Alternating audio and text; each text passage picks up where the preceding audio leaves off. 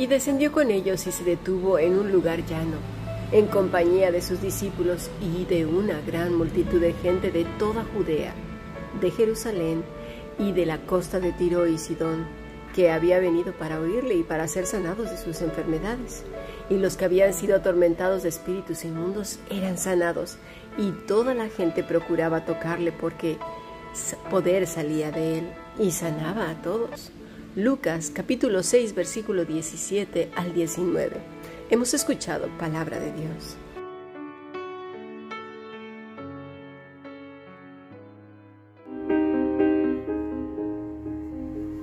La Fundación Bíblica te invita a participar tanto de esta aula internacional hoy apegados a él como a sus cursos online en mol.fundacionbiblica.com. También adoración de siervos todos los martes a las 7.30 de la tarde España a través de nuestro canal de YouTube. Para cualquier información escribe a fundacionbiblica.gmail.com. Aprendamos juntos del Maestro. Te esperamos.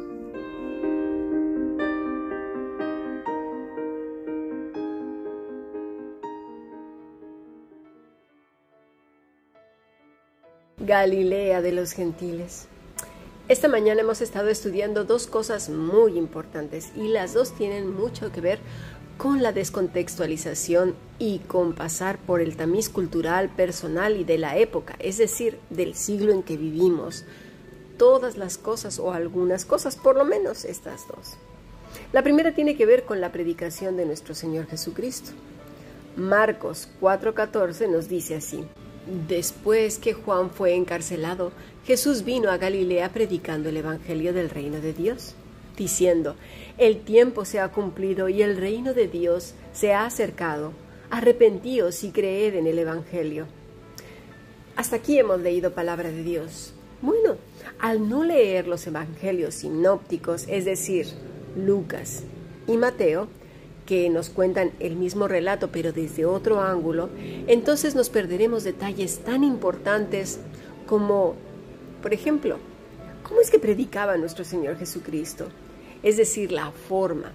Mucha gente ha pensado que predicaba gritando en las plazas y en las calles de los pueblos. Y ahí es que mucha gente ha fallado con eso. De hecho, comentaba en la clase que en una ocasión me tocó ver a un hombre con un cartel ahí sobre su cabeza y gritaba, arrepentíos, arrepentíos, el reino de los cielos se ha acercado. Y la gente lo miraba y se reía de él y pasaba de largo y ni siquiera le prestaba atención.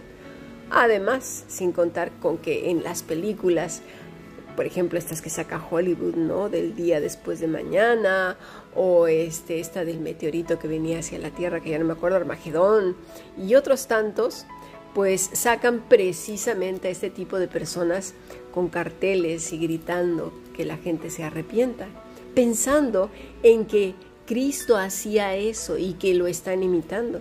Pero eso no dice la escritura. Vamos a ver qué es lo que sí dice la escritura. Vamos a Mateo 4:23. Y recorrió Jesús toda Galilea, mira, enseñando en las sinagogas de ellos y predicando el Evangelio del reino y sanando toda enfermedad y toda dolencia en el pueblo.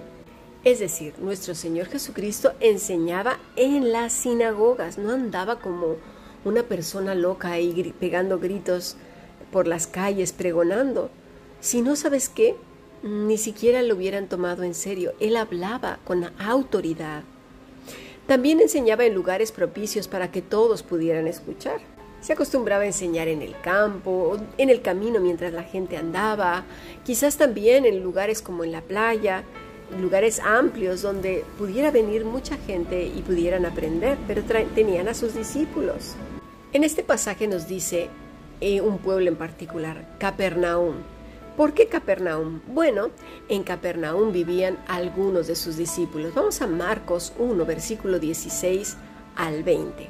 Dice así, andando junto al mar de Galilea vio a Simón y Andrés su hermano, que echaban la red en el mar, porque eran pescadores, y les dijo Jesús, venid en pos de mí y haré que seáis pescadores de hombres. Y dejando luego sus redes, le siguieron.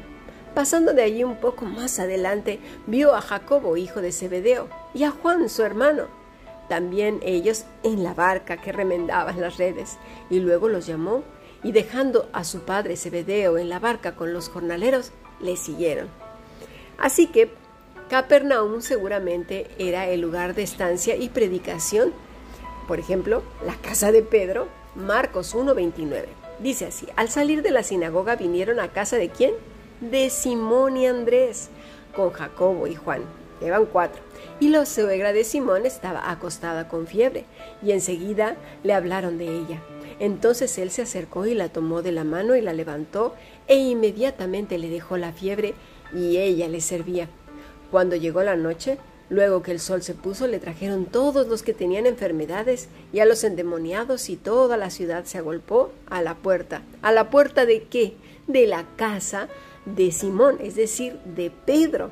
¿Y quiénes estaban ahí? Bueno, pues cuatro de sus discípulos, seguramente la esposa de Pedro y también su suegra. ¿Lo vemos? Vamos a Marcos 9:33. Y llegó a Capernaum, y cuando estuvo en la casa, ¿en la casa de quién? Pues en la casa de Pedro, les preguntó, ¿qué disputabais entre vosotros en el camino? Mas ellos callaron, porque en el camino habían disputado entre sí quién había de ser el mayor. Así que por esto entendemos que la casa de Pedro sirvió de, refugio, de aula de clases, de hospedaje para todos, eh, de, muchas cosas. La casa, la vida de Pedro se vio completamente transformada. La familia de este hombre tuvo que acostumbrarse a una nueva manera de vivir. De ser un pescador que cumplía con su propia rutina de pescador, pues pasó a una vida totalmente fuera de su control personal. ¿Y qué podremos decir de la esposa de Pedro? De ser lo más importante para él, quizás, no lo sé, pasó a ponerse de lado para que su marido sirviera con total libertad al rey y ella menguar para que él creciera.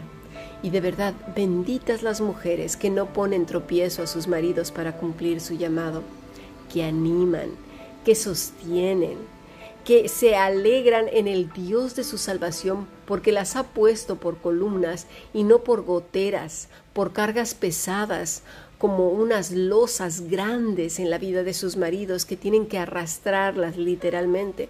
Y con esto no estoy diciendo que, por ejemplo, porque además mal se entiende que eh, si el pastor es el pastor, la esposa tiene que ser pastora. Eso no es así, es como el que es médico. La mujer no es médico, ¿a qué no?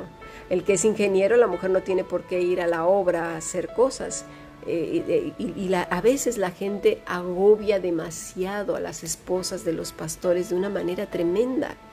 Yo no veo a la esposa de Pedro en todas las cosas que hizo el Señor y anduvo recorriendo las ciudades con Pedro. Ahí no estaba la esposa.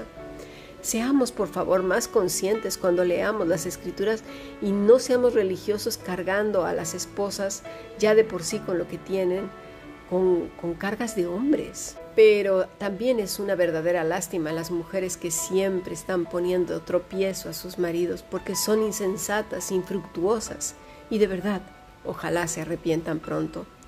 Una vida transformada, por ejemplo, de una suegra que desfallecía y ahora era toda una diaconisa. Le fue dada una nueva vida para servir nada más y nada menos que al Rey de Gloria y a sus hermanos consiervos. Dios nos cambia la vida y a veces resulta, para los que están a nuestro alrededor, bastante incómoda. Pero benditos todos los que contribuyen a que como siervos de Dios nos faciliten un poco más el trabajo y no se conviertan, como lo acabo de decir, en una losa pesada.